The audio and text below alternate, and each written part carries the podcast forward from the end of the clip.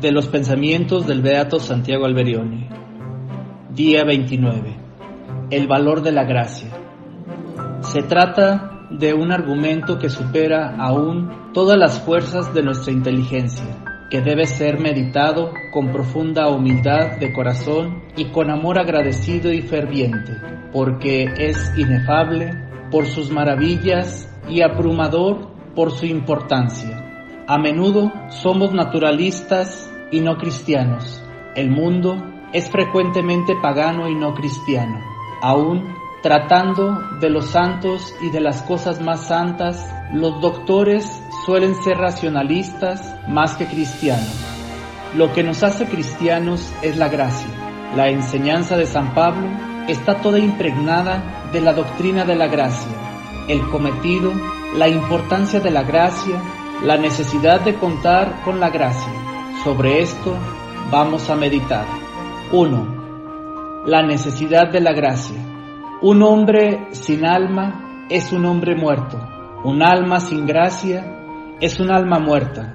Hay gran diferencia entre quien tiene la gracia y quien carece de ella, como entre la vida y la muerte, entre la tierra y el cielo, entre el infierno y el paraíso entre el pecado y Dios. La enseñanza de San Pablo sobre la gracia puede sintetizarse en tres principios de suma importancia. Soy lo que soy por gracia de Dios. San Pablo es una creación de la gracia y esta resulta ser la palanca potente de su apostolado.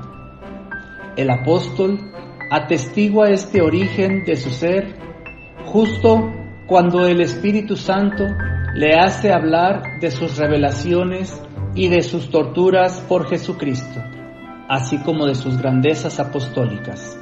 Por eso confiesa, el ángel de Satanás me abofetea, pero Dios me responde, te basta mi gracia.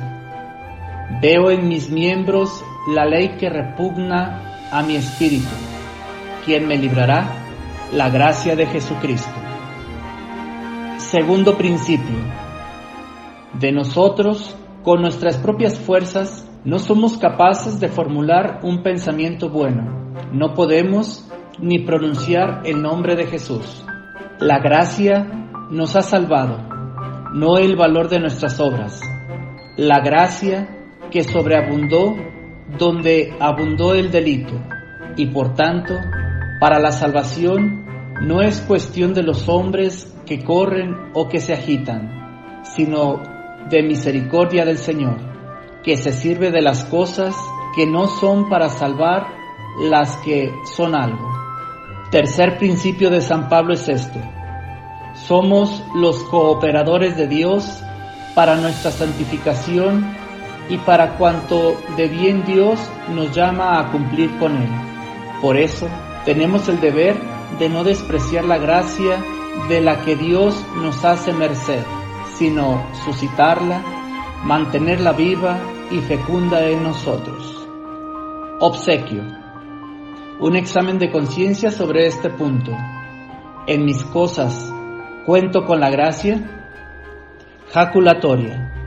San Pablo Apóstol, protector nuestro, ruega por nosotros y por el apostolado de las ediciones.